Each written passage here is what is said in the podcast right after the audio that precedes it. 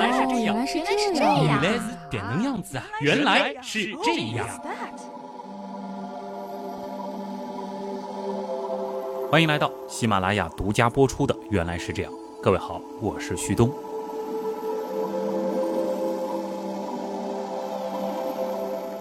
这一期的开场音乐，不知道各位听了之后觉得有怎样的不同？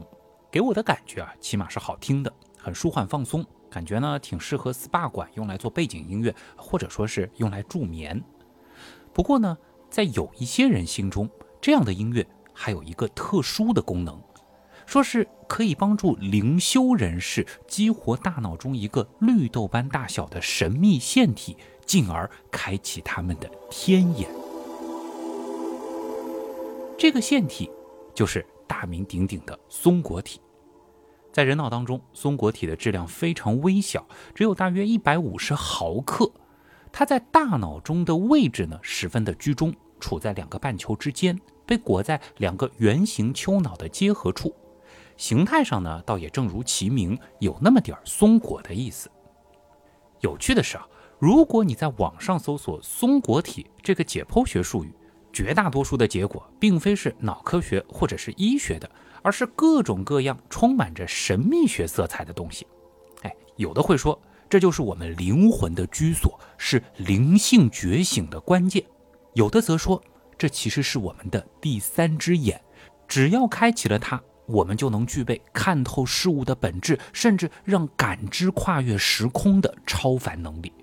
随之而来的呢，还会有各种各样的修炼方法、开启教程。哎，说实话，看完之后很难不让人心动。当然，我自认为没啥慧根，修不了这些。刚才的那个音乐，我其实也听了半个小时，除了有些昏昏欲睡，似乎呢也没有看到什么不得了的东西。但我非常好奇啊，为什么无论是东方还是西方的神秘学家们，都会对松果体偏爱有加？它和第三只眼的传说到底又是什么关系呢？在世界各地的文化中，拥有神力的特殊眼睛似乎是一个共性般的存在。二郎神杨戬额头的第三只眼能够看透事物的本质；印度教里湿婆神的第三只眼能发出可以毁灭宇宙间一切的神火；佛教中也有天眼通的说法，能看到常人看不到的世界。佛陀眉心处的红点也被一些人认为那就是智慧之眼的象征。甚至啊，三星堆的国宝文物铜纵目面具眉心处的那个方形开孔，也被一些学者认为可能隐含了当时的人们对第三只眼的向往。而在西方文化当中，类似的例子也比比皆是。最著名的可能就是源自于古埃及的荷鲁斯之眼，它不仅仅是保护和健康的象征，也代表了全面的知识和洞察力。由它演变而成的权势之眼，更被视为智慧和洞察力的象征，代表着超越肉眼所能看到的知识和真理。近一点的，在托尔金的《指环王》系列当中，索伦之眼则隐含着绝对的权力和对世界的全面监控。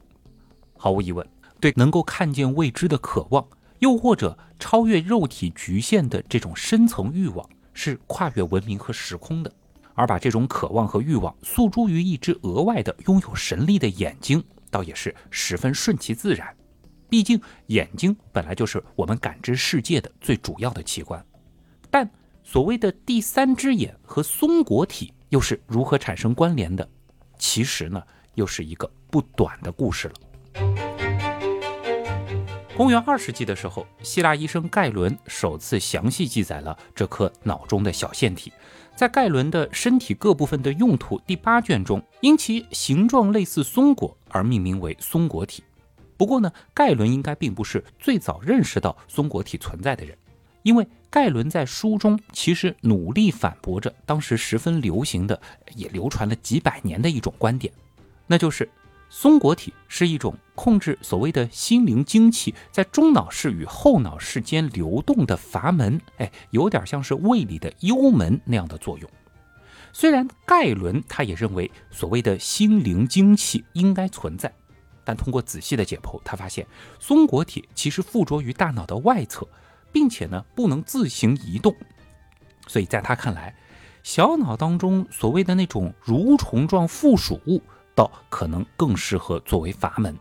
不过呢，盖伦其实也不清楚这个松果体到底有什么作用，只是推测啊，可能是给脑静脉提供一种结构支持吧。之后呢，到了中世纪，当科学开始更加注重实证的时候，盖伦的观点逐渐开始受到重视。但有趣的是啊，关于他描述的松果体和脑中的蠕虫状结构，学者们呢其实存在过很多混淆。比如说，最早尝试研究记忆源头的医生之一，库斯塔伊本卢卡医生，他呢是生活在九到十世纪。卢卡医生呢就把蠕虫状结构写成了松果体。他认为，所谓的松果体，这里要注意啊，这里对应的其实是盖伦发现的那个蠕虫状结构，就像是大脑中的一个记忆通道，有点像是控制思维流动的阀门。他甚至指出，想要回忆的人应该抬头看，这样呢就可以提起你的松果体，以便于你能从后脑室当中去检索记忆。十三世纪的法国著名学者文森特·德·博维在编写中世纪时期最大的一部百科全书《大宝鉴》的时候呢，又错误地将另外一个蠕虫状结构混淆为松果体。他在著作当中是这样描述的：中脑室周围有一部分大脑被称为松果体，它类似一条蠕虫。这部分大脑控制心智从前脑移动到后脑的开口，只有在需要记住遗忘的事物或保持不想忘记的事物时才会开启。后来，意大利的医生蒙迪诺·德伊卢奇又进一步增加了混乱。他把脑室的一部分称为蠕虫体，后来呢又改叫做脉络丛。哎，这样一来啊，中世纪的人类大脑当中就有了三种被称为所谓蠕虫的结构。直到16世纪，人们呢其实已经搞不太清楚蠕虫和松果体到底有什么区别。只是猜测啊，不管它叫什么，这种东西呢，应该是具有一种类似于阀门的功能。嘿，你想绕了一千多年，对吧？又给绕回去了。好在，一五四三年，一位名为安德烈亚斯·维萨里乌斯的解剖学家，通过详细的解剖描述，证明了松果体其实不能作为阀门，并且留下了人类历史上第一份松果体图像记录。这才让人们逐渐开始重新顺着盖伦当年的思路，进一步的去探索松果体的具体功能。这里呢，其实还要给大家补充一个背景：对灵魂所在地的探寻，其实是中世纪基督教中最大的问题之一。人们普遍认为，灵魂必须以物质实体的形式存在于大脑当中。可灵魂究竟在哪里呢？哎，这个。搞不清楚有什么作用，但位置看上去又十分重要的松果体，就成了一个十分可疑的对象。接下来登场的这位，大家一定不陌生，那就是提出“我思故我在”和创立平面直角坐标系的笛卡尔。这位生活在十七世纪的哲学家、数学家、科学家，对解剖学和生理学其实也非常感兴趣。他就推测啊，松果体。其实就是灵魂的主要所在地，也是我们所有思想的形成地。笛卡尔称之为“灵魂之作”。作为一个二元论者，笛卡尔相信世界存在着两个实体，一个是只有广言而不能思维的所谓物质实体，另一个是只能思维而不具广言的精神实体。两者性质完全不同，各自独立存在和发展，谁也不影响和决定谁。而这两个实体的焦点其实就是松果体，因为松果体似乎是大脑中唯一作为单一部分而非成对存在的部分。在笛卡尔的理解当中，松果体呢是位于大脑实质中央，悬浮在灵魂通行的通道之上，与整个身体相连。那考虑到笛卡尔在当时的影响力，不难想象这种观点的推广速度。不过呢，科学界其实也并非没有反对的声音。比如说，英国医生托马斯·威利斯就提出了一个很难回答的问题。哎，他就问：几乎没有想象力、记忆力和其他所谓灵魂能力的动物，这个松果体为什么反而比人的还要大呢？难道他们的灵魂比人的更大吗？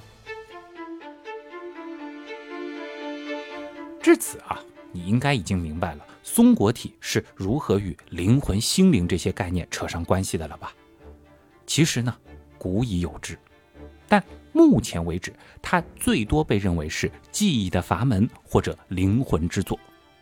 而让松果体和第三只眼建立起联系的，则开始于十九世纪晚期的一项发现。一八八六年，牛津大学的沃尔特·鲍德温斯宾塞发现，某些种类的蜥蜴的松果体组织与它们的头颅顶部的一种类似于眼睛的结构相连，因此呢，被称为松果眼或颅顶眼。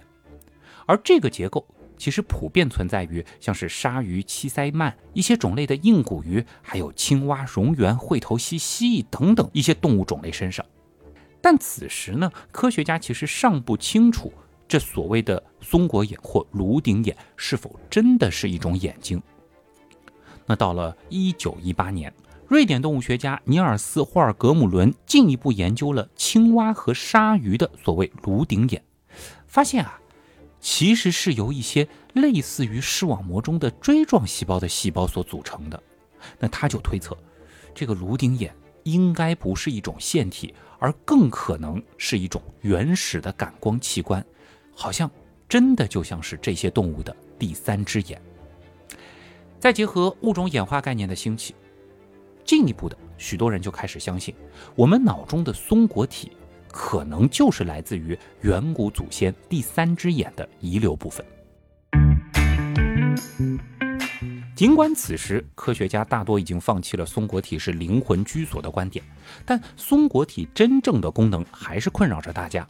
哎，有些意外的是啊，最终揭开这个秘密的其实并不是一位神经科学家。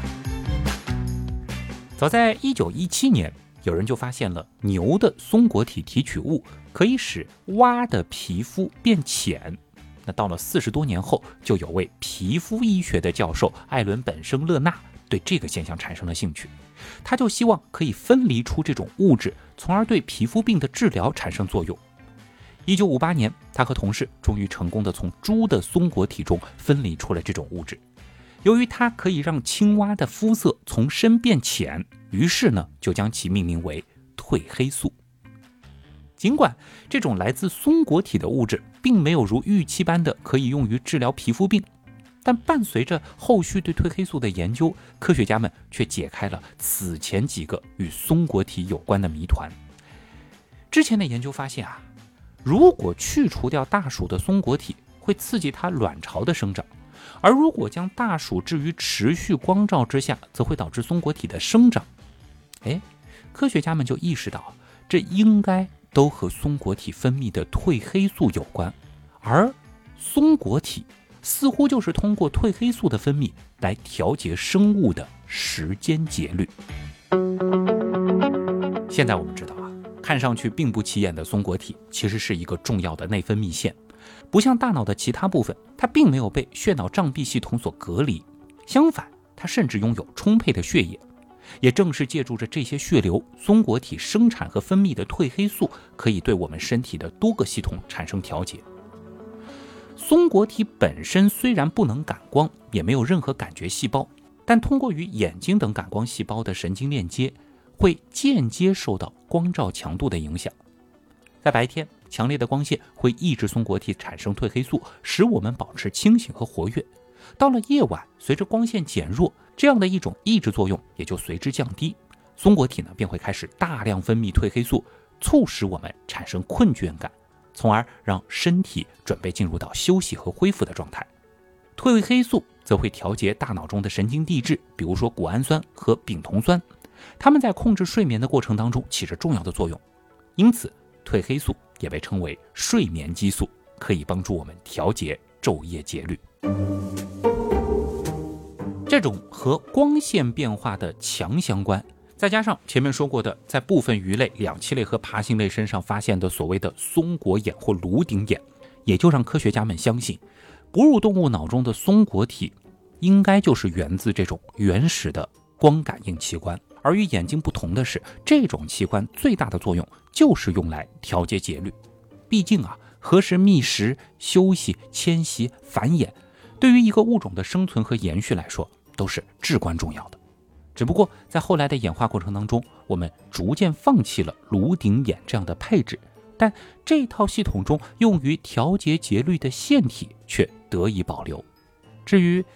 它和灵魂和超能力之间又有什么样的关系呢？很遗憾，这似乎早已不是如今的科学家所感兴趣的问题了。倒是神秘学家们啊，对于二十世纪以来的这些发现是非常的兴奋。他们进一步杂糅了笛卡尔的观点和各个版本的神话传说后啊，就渐渐的将松果体和拥有神奇灵力的第三只眼画上了等号。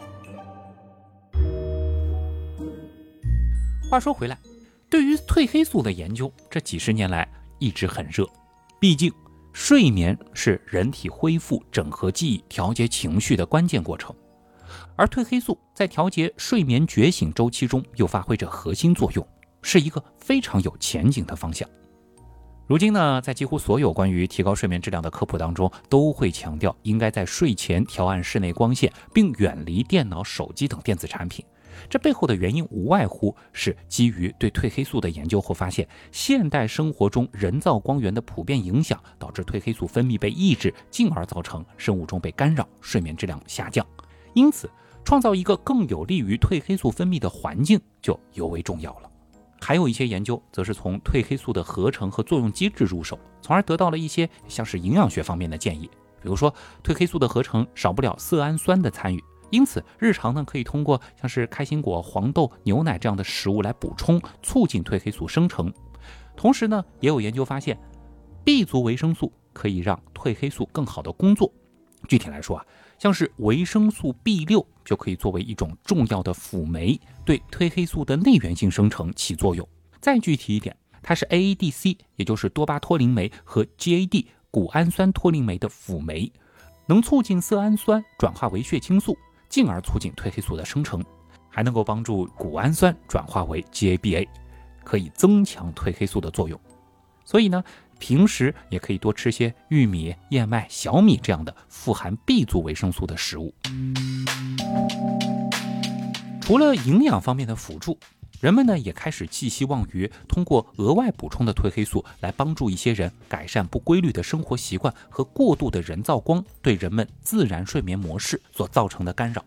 一些研究的确证实，对于那些经常需要倒时差的空中飞人，或者我这样的常常需要上夜班的工作者，这类群体呢，往往具有明显的睡眠时相延迟，比如说会延迟到次日凌晨才能够入睡。褪黑素补充剂就可以帮助调整生物钟，缓解时差反应和改善睡眠质量。因此啊，早在几十年前，中国呢就已经允许它作为保健食品原料。在美国，褪黑素呢则被列为膳食补充剂来进行使用。而且后续的研究当中还发现，外源褪黑素对于年龄在五十五岁以上人群的睡眠改善，要比年轻人的效果更加明显。这其实呢也不难理解，因为人体自然的褪黑素分泌水平的确是会随着年龄的增长而下降，尤其明显的是夜间褪黑素的浓度峰值，这也是为什么老年人通常容易早醒，甚至昼夜节律失衡的重要原因。那简单的总结一下。如果是由生物钟失调或褪黑素分泌不足所导致的睡眠问题，外源褪黑素补充会有不错的效果。但客观的说，如果是其他原因导致的失眠，比如说是因为情绪、压力、疾病等等，褪黑素的作用则相当有限。这种情况还是需要寻求专业医生的帮助。特别要强调的是，褪黑素补充剂是不能代替药物进行使用的。另外还需要注意的是啊，目前呢其实并不建议少年儿童、孕妇和哺乳期妇女使用褪黑素。此外呢，患有自身免疫疾病，比如说类风湿和甲状腺功能亢进的患者也应该慎用。这里也建议所有正在服药的人在使用褪黑素之前，要咨询一下医生是否可以同时使用。而为了避免意外发生，如果是从事驾驶、机械操作或者危险工作的人群，也千万不要在操作前或者操作中服用。服用褪黑素期间呢，也要避免饮酒或者茶、咖啡这样含有咖啡因的物质。话说回来，如果你是本身并没有什么睡眠障碍，但却经常需要出差倒时差、日夜翻班的成年人，而且在这种时候往往不能很快的进行生物钟转换的话，不妨试试额外补充一些外源褪黑素，用一场酣睡卸下疲惫。而在如此多的品牌选择当中呢，则可以考虑一下本期节目的合作方 Nature Made 天为美。这个品牌成立于1971年，经历了五十多年的发展和沉淀，早已成为美国膳食补充剂领域的国民品牌，为美国和全球消费者提供了数百款维生素、矿物质和植物萃取营养素等产品。在美国，Nature Made 已经有超过百个产品通过了美国药典 USP 认证。我也问了在美国当地的朋友。他们家的产品在大超市里的确是非常常见，而且卖得很好。而这次推荐的天维美褪黑素片，每片含褪黑素二点五毫克，维生素 B 六五毫克，含量合理。特别添加五毫克维生素 B 六的复合配方，更能为褪黑素助攻。顺便一提啊，褪黑素的剂量呢，其实并不是越高越好，更高的剂量其实并不能带来更大的获益，反而会存在过量的风险。市面上某些动辄五到二十毫克的产品，其实未必是商家良心的体现。那相比之下呢，天唯美褪黑素片的定位就很明确，它用的是七十五 CC 的小瓶装，很方便携带，明显是考虑到它的主要群体，也就是差旅人士的需求。而零点二克小片剂的设计，易于吞服，不卡嗓，睡前一片，不需要刷牙，也非常的便捷省心。年关将至啊，这段时间熬夜、加班、应酬、出差可能都会比较频繁，那就不妨试试天维美褪黑素片，以便享受更加安稳的夜晚和更有活力的白天。这里呢，顺便再送个福利，在这期节目的评论区回复“我想试一试”，我们呢将会随机抽取三位幸运听众，送出品牌方提供的天维美褪黑素片各一份，还是要注意仅限成年听众。好了。这一期的原来是这样，就是这样。祝大家每天都能睡个好觉。